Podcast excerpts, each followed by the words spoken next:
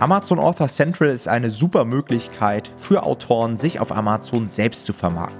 Doch wie nutzt man diese Plattform effektiv aus und was sollte man vielleicht nicht machen? All das erfahrt ihr in der heutigen Folge. Viel Spaß!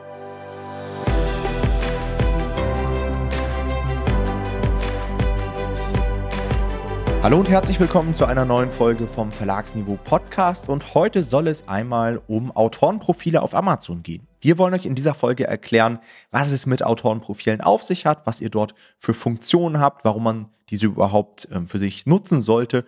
Und wir wollen auch auf so ein paar Problematiken im Markt eingehen, denn auch in diesem Bereich gibt es wieder Manipulation und Missbrauch.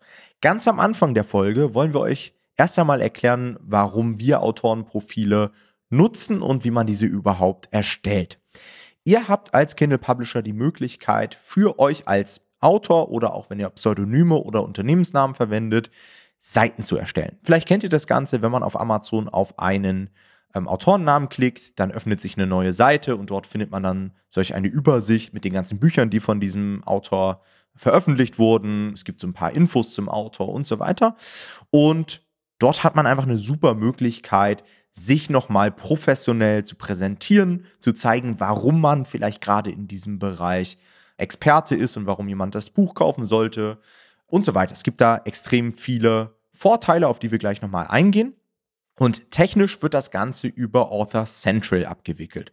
Author Central ist eine separate Plattform von Amazon, auf der ihr euch einfach anmelden könnt und dann habt ihr die Möglichkeit, für verschiedene Autoren diese Profile anzulegen. Geht ehrlich gesagt super simpel. Ich glaube, es gibt dort ein Limit. Ähm, ich habe es jetzt gerade nicht im Kopf. Ich glaube, man kann für drei oder fünf Autoren dort diese Profile anlegen. Falls ihr da mehr braucht, könnt ihr auch gerne mal dem Support schreiben. Ich glaube, die lassen sich auch beliebig hinzufügen.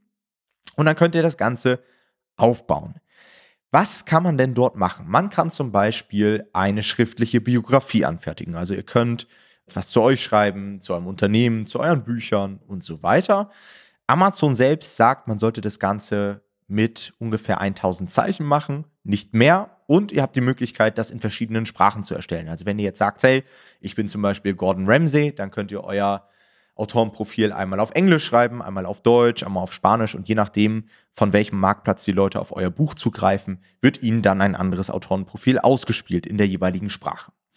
Dann könnt ihr natürlich ein Profilbild hinterlegen. Auch das ist ratsam, wenn ihr natürlich sagt, ihr seid jetzt hier die Rezepte-Profis oder was auch immer, dann könnt ihr da natürlich auch euer Logo hinterlegen. Also es muss nicht immer unbedingt ein Bild von euch sein.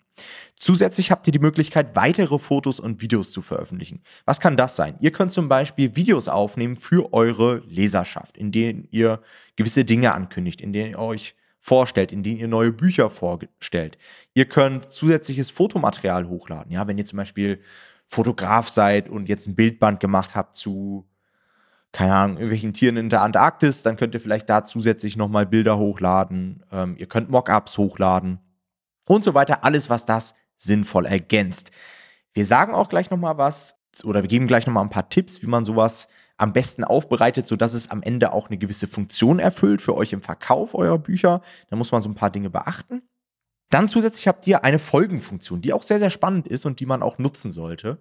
Denn Leser haben die Möglichkeit, über einen Folgebutton euch mehr oder weniger zu abonnieren. Das heißt, sie bekommen dann von Amazon immer Benachrichtigungen, falls sich in eurem Autorenprofil irgendwas tut, falls ihr neue Bücher veröffentlicht und so weiter. Auch ein super Marketing-Tool, gerade für Leute, die sich eine Leserschaft aufgebaut haben. Ja, also wenn ihr schon drei, vier Bücher am Start habt, schon eine kleine Fanbase, die ähm, die Bücher cool findet, dann bekommen Sie automatisiert eine Benachrichtigung bei neuen Buchprojekten und ihr habt vielleicht in eurer Launchphase direkt die ersten Sales, die dann wieder für den Amazon-Algorithmus extrem hilfreich sind. Zusätzlich haben wir diese Bücherregalfunktion. Kennt ihr sicherlich, ihr klickt auf, habe ich ja eben schon gesagt, ihr klickt auf den Autorennamen und seht dann direkt alle Buchprojekte, die die Leute haben. Könnt es auch filtern nach E-Book, Taschenbuch, gebundene Ausgabe und so weiter und könnt zum Beispiel gucken, ob es vielleicht noch ein ergänzendes Buch gibt zu der Buchversion, die ihr bereits gekauft habt und so weiter. Auch eine mega coole Option, um einfach nochmal zusätzlich diese Cross-Selling-Effekte zu verstärken. Ja, dass ihr einfach mit einem Kunden mehr Geld verdient, indem ihr nicht nur ein Buch verkauft, sondern vielleicht auch noch ein zweites oder ein drittes.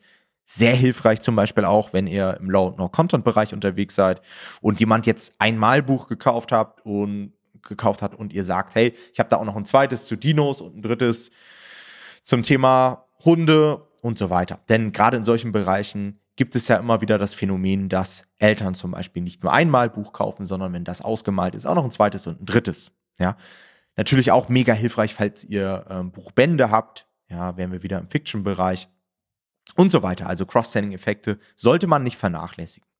In den USA gibt es auch noch eine Block-Feed-Funktion, die habe ich selbst noch nicht genutzt und kann euch dazu auch relativ wenig sagen, aber sollte man auch auf dem Schirm haben, denn die Funktionen, die für den US-Markt relevant sind und die dort online sind, die gibt es dann irgendwann auch bei uns auf dem Markt. Also könnt ihr euch auch mal anschauen. So, das war jetzt ein ziemlich großer Monolog. Jonathan ist natürlich auch mit dabei. Deswegen. Hallo. Hast du schon Autorenprofile genutzt? Wenn ja, wie nutzt du sie für dich? Was hast du da für Erfahrungen gemacht?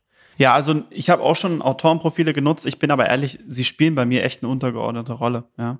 Ähm, ich glaube, wo Autorenprofile wirklich interessant sein können und ähm, wo sie auch echt entscheidend sein können am Ende des Tages ist, wenn man sich ein gewisses Branding aufgebaut hat. Das heißt, wenn man gerade in einer Expertenkooperation einen Experten hat in einem gewissen Themenbereich und mit dem dann vielleicht auch mehrere Bücher rausbringt, dann kann das total hilfreich sein, wenn ich einfach so eine Seite habe. Ich dachte gerade zum Beispiel, du hast gerade eben gesagt, Hunde.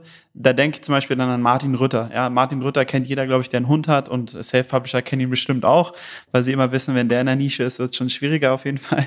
Aber der hat sicherlich eine Autorenseite, über die man alle seine Bücher finden kann. Ja, und da macht es total Sinn, weil Leute dann einfach Fan von dem sind und weitere Bücher kaufen wollen. Ich glaube, genau sowas können wir auch mit unseren Experten erreichen, wenn wir halt wirklich gute Bücher aufbauen, wie Tom schon gesagt hat, können wir da wirklich Cross-Selling-Effekte erreichen, einfach weil Leute dann das nächste Buch kaufen. Ja. Und ich finde es auch tatsächlich, also für, wenn da irgendwie wirklich eine Qualifizierung da ist des Autors, finde ich es auch schön, dass man das da darstellen kann und zeigen kann, hey, das ist der Autor, diese und diese Qualifikation hat er, der ist so und so vielleicht aufgewachsen, es hat auch schon was mit dem Thema zu tun, das heißt, es passt auch. Und dann vielleicht auch nochmal ein Foto der Person zeigen kann. Ich glaube, für viele Leute ist es schon schön zu sehen, wer steht eigentlich dahinter. Und wenn es dann halt wirklich auch eine echte Person ist mit echter Expertise, wo wir immer sagen, dass sie das auf jeden Fall machen sollte im Optimalfall, dann macht es das Ganze irgendwie rund häufig, habe ich das Gefühl. Also eine Produktseite mit einer schöner Plusseite und dann darunter noch diesem Autorenprofil, was dann eingeblendet wird, was gut aussieht, das ist dann schon eine richtig runde Seite und ich glaube, das gefällt den Kunden auch. Ich glaube auch, dass das zukünftig eine größere Rolle spielen wird, weil wir haben ja immer wieder dieses Phänomen der Schrottbücher, ne? auch immer so Kritik an den Self-Publishern, dass zu schlechte Bücher produziert werden und das merken natürlich auch die Kunden. Das heißt, Kunden mhm. werden mit der Zeit auch ein Kaufverhalten entwickeln, bei dem sie viel eher recherchieren, ja, wer ist denn der Autor? Ja, und wenn ich zu dem nichts finde, dann ist das schon mal schlecht. Das heißt, für mich ist eigentlich so die Hauptfunktion dieses Autorenprofils Vertrauen aufzubauen und ich nutze dieses Profil oder ich richte alles in diesem Profil darauf aus, Vertrauen aufzubauen. Das heißt zum Beispiel in diesem Biografietext baue ich Dinge mit ein, warum jetzt der Autor gerade Experte in diesem Bereich ist. Ja, ist der in TV-Shows aufgetreten? Hat er schon mal ein Bestsellerbuch veröffentlicht? Wie viel Leser hat er? Wie viel Webseitenbesucher? Wie viel Podcast-Zuhörer, YouTube-Abonnenten und so weiter? Alles, was irgendwie Expertenstatus aufbaut, kann man damit einarbeiten lassen. Mein Haupttipp wäre, ähnlich wie beim Copywriting, müsste diesen Text natürlich optimieren. Also mal eben einen Lebenslauf runterschreiben, kann man natürlich machen, aber da muss man sich wieder fragen, liest das überhaupt jemand durch? Also ich würde euch den Tipp geben, macht es kurz und knackig, arbeitet auch gerne mit Zahlen, mit Dingen, die interessant sind für die Leser. Ja, also ich würde zum Beispiel nicht hinschreiben, geboren am 25.11.1969. Interessiert jetzt die wenigsten. Ja, also ich habe Autorenprofile gesehen, die sahen dann aus wie so ein CV, wie so ein Lebenslauf. Das, also ich finde es nicht so cool. Ich finde es cooler, wenn es interessant aufbereitet ist. Und was ich euch als Tipp geben kann, ist, nutzt dieses Autorenprofil auch, um euch weiter zu vermarkten. Ja, also ihr könnt zum Beispiel auch andere Kanäle von euch in diesem Autorenprofil nennen, falls ihr einen Podcast habt. Ihr könnt sogar Links hinterlegen. Ja, bei uns war ja zuletzt die Karina Regauer zu Gast, Sierra Scott, und ich habe mir vorhin mal ihr Autorenprofil angeguckt. Und sie hat zum Beispiel in diesem Autorenprofil drinstehen, dass sie ein extra E-Book hat. Ja, da steht dann sowas drin wie extra E-Book gefällig und dann ähm, ist ein Link zu ihrer Webseite, News letter.crascott.de und damit sammelt sie natürlich dann gleich wieder Kundendaten ein, über die sie wieder neue Bücher promotet und so weiter. Also stellt euch euer Branding immer wie so einen riesen Bereich vor und jedes Mal, wenn es irgendwie einen neuen Touchpoint gibt, dann sorgt das für Vertrauen und ihr habt einfach die Möglichkeit, äh, mehr Bücher zu verkaufen. Ja? Und dafür ist, glaube ich, dieses Autorenprofil eine super Möglichkeit. Ist jetzt kein Riesending, aber meiner Meinung nach, wenn man es klug einsetzt, auf jeden Fall eine Möglichkeit, da ähm, nochmal mehr rauszuholen. Hm. Aber man muss auch fairerweise sagen, wir wären nicht wir, wenn wir an dieser Stelle auch mahnen würden, denn es gibt nicht nur gute Beispiele fürs Autorenprofil. Wir finden, also jeder von euch wird es schon festgestellt haben, es gibt Probleme mit massiver Profilmanipulation. Also, na klar, wir verstehen es alle, wenn man mal unter einem Pseudonym veröffentlicht, ist das das eine. Aber dann wirklich diese Manipulation in den Biografien ist schon mehr als grenzwertig. Also das sehen wir als extrem problematisch an. Und denken einfach, da muss man einfach ehrlich bleiben.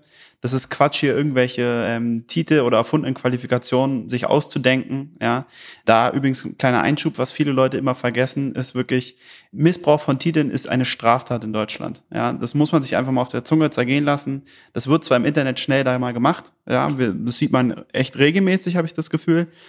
Aber man muss sich das einmal bewusst machen, dass auch das eine Straftat ist, die am Ende sogar bis ins Gefängnis führen kann. Also da muss man vorsichtig sein, was man da macht. Wir empfehlen wie immer eigentlich, seid authentisch in eurer Autorenbiografie. Wenn ihr mit Pseudonym arbeitet, dann lasst einfach vielleicht die Autorenbiografie weg, legt vielleicht, er legt vielleicht gar kein Profil an, ja, weil dann macht ihr wenigstens keinen Quatsch so. Ja, das gleiche gilt übrigens auch für Bilder. Also alle denken immer, ja, es wird in den Text manipuliert. Auch die Bilder sind natürlich alle fake. Und da werden die Leute auch immer einfallsreicher. Also ganz am Anfang haben die Leute immer irgendwelche Stockfotos genommen, ja, von Deposit-Fotos oder Adobe oder was auch immer. Äh, dann haben aber irgendwelche Leute das rückwärts gesucht und haben gemerkt, oh, das ist ja ein Stockfoto und damit ist natürlich das Vertrauen dann komplett im Arsch für das Listing. Mittlerweile nutzen die Leute tatsächlich Bilder, die von künstlichen Intelligenzen erschaffen wurden. Hat der ein oder andere vielleicht schon mal etwas von gehört? Ist meiner Meinung nach extrem interessant. Da gibt es auch äh, bestimmte Webseiten, bei denen man das machen kann. Zum Beispiel, ich glaube, die eine heißt This Person Doesn't Even Exist oder so. Irgendwie so. ich, ich weiß gar nicht mehr, wie es genau heißt. Auf jeden Fall kann man da wirklich mit jedem Klick in wenigen Sekunden sich ein Gesicht erzeugen lassen, was 100% real aussieht, aber wirklich einfach von einer künstlichen Intelligenz erschaffen wurde. Und das kannst du dann halt auch nicht mehr rückwärts suchen, weil das ist einmalig, das ist nirgends hinterlegt. Und damit umgehen Leute quasi ja, das Auffinden der Bilder in irgendwelchen Stockfotodatenbanken. Aber auch da muss man wieder dazu sagen, mal komplett von der moralischen Ebene abgesehen, muss man auch wieder urheberrechtlich aufpassen, weil da habe ich keine Ahnung von, wie sieht Urheberrecht aus bei Bildern, die von einer künstlichen Intelligenz erschaffen wurden. Urheberrecht liegt dann bei der künstlichen Intelligenz. Ich weiß nicht, ob die einen schon abmahnen, ich glaube nicht. Aber es ist einfach scheiße, ja, weil letztendlich wird der Leser hinters Licht geführt, bis zu einem gewissen Grad. Also wenn jetzt zum Beispiel jemand sagt, ich habe irgendwie ein Pseudonym und damit schreibe ich meine Bücher und das ist vollkommen in Ordnung. Und ich spiele den Leuten so ein bisschen was vor, weil es einfach nur so eine Scheinwelt ist, ja, weil ich mir das Pseudonym ausgedacht habe, dann ist das okay. Aber wenn es dann so in den Bereich reingeht, Gesichter erfinden, Titel, Qualifikationen und so weiter, dann ist das meiner Meinung nach Manipulation und Betrug und dann sollte man das auf jeden Fall sein lassen. Was man ja auch immer machen kann, also was ich auch vertretbar finde, ist, wenn du mit einem Pseudonym arbeitest und du weißt, zum Beispiel dein Ghostwriter ist Mutter von zwei Kindern, ja, dann kannst du das ja reinschreiben, weil die Person, die das geschrieben hat, hat ja dann tatsächlich zwei Kinder. Dann finde ich das schon wieder, das, sowas ist in Ordnung, ja, wenn du so diese Facts nimmst von der wirklich, von dem Ghostwriter oder der Ghostwriterin, da finde ich das nicht so schlimm. Was ich bei den Bildern noch, was mir aufgefallen ist da noch, ist, dass ich aber da auch schon immer misstrauisch bin, selbst bei echten Fotos, wenn die zu gestellt wirken. Also ich würde immer irgendwie Profilfotos nehmen, aber das ist vielleicht auch so eine persönliche Sache, so Profilfotos nehmen, die nicht so krass gestellt aussehen, weil selbst wenn es echt die Person ist, wenn es so aussieht wie so ein gestelltes Foto, bin ich mittlerweile immer super misstrauisch und denke direkt gleich, dass es ein Stockfoto ist. Aber das ist vielleicht auch, weil man dann einfach den ganzen Tag auf Amazon verbringt und das Gefühl hat irgendwie, alles sind nur noch Stockfotos. Aber ich probiere dann immer von den Autoren, mit denen ich arbeite, so eher wie so ein bisschen privatere Bilder zu nehmen, die aber trotzdem noch gut aussehen. Und aber authentisch. Also mir ist es wichtig, weißt du, ein authentisches Bild zu zeigen. Darum geht's mir. Ja, aber ich glaube, das liegt wirklich daran, dass wir da so in der Bubble sind und direkt, wenn wir so ein Bild sehen, dann denken wir, ah, das ist schon wieder irgendeiner, der das gefaked hat. das kann gut sein, ja. Ich hatte aber auch mal einen anderen Fall, also dass ein Coaching-Teilnehmer dann ein Bild genommen hat, das sah wirklich nach Urlaubsbild aus. Und da habe ich mir auch gedacht, hm, bei so einem Ratgeber dann so ein Urlaubsbild zu verwenden, auch in der Abschlussdetailseite, das wirkt dann wieder zu unprofessionell. Ja, es ist vielleicht authentisch, aber es kann natürlich auch deinen Expertenstatus ein Stück weit kaputt machen. Ja. Na klar, also es kommt auch immer stark auf die Nische an, muss man sagen. Ja, aber wenn du jetzt ein Gartenbuch machst und die Person gerade beim Gärtnern ist oder an, neben ihm Hochbeet steht oder so, dann kann es ja auch privat sein und kann auch sogar Expertenstatus unterstreichen eventuell. Das stimmt. Der Gärtner im Sakko, das wäre wahrscheinlich auch unangebracht. okay, das war es auch schon mit der heutigen Folge zu den Autorenprofilen. Falls ihr da ähnliche Erfahrungen gemacht habt, meldet euch gerne mal bei uns. Wir haben zu jeder Podcast-Folge auch einen Post in unserer Facebook-Community. Den Link dazu findet ihr hier auch in den Show Notes oder ihr gebt einfach mal bei Facebook ein Nomad Publishing Community. Dort könnt ihr euch mit uns austauschen. Wir haben regelmäßige Livestreams, also schaut unbedingt mal vorbei. Dann bedanken wir uns wieder fürs Zuhören. Bis zur nächsten Folge. Macht's gut. Ciao, ciao. Ciao.